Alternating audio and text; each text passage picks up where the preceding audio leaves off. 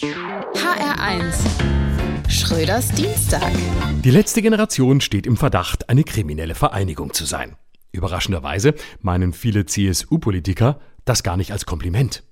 Auch die Klimafia selbst reagierte überrascht. Es gab ein weinerliches Video von Carla Hinrichs, nachdem Polizisten ihre Wohnung durchsucht haben. Es schien so, als sei sie vor allem geschockt gewesen, dass Polizisten wirklich Waffen dabei haben.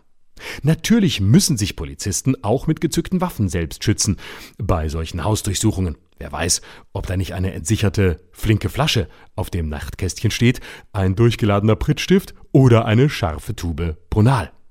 Bei der letzten Generation war man sofort zur Zusammenarbeit bereit und wollte freiwillig all die Autobahnstücke zurückgeben, die noch an den Händen festklebten.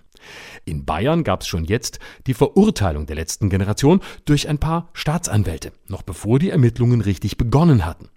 Aber dort ist auch Markus Söder, der Viktor Orban für Arme, der glaubt, Gerichte mögen doch bitte die Vollstrecker des Willens der Staatskanzlei sein.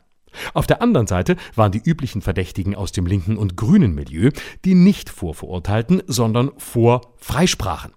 Hier waren schon die Ermittlungen eine Straftat.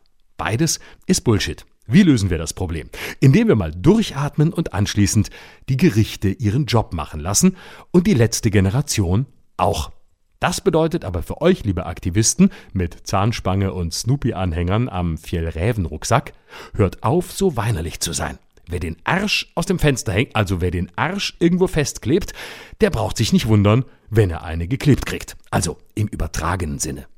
Unterdrückung von staatlicher Seite ist nötig und für beide Seiten das Beste. Sonst endet ihr wie eure Brüder und Schwestern von Fridays for Future sang- und klanglos. Und damit herzlichen Glückwunsch zum Verdacht der kriminellen Vereinigung, dem blauen Haken der Protest-Community. Schröders Dienstag. Auch auf hr1.de und in der ARD Audiothek. HR1. Genau meins.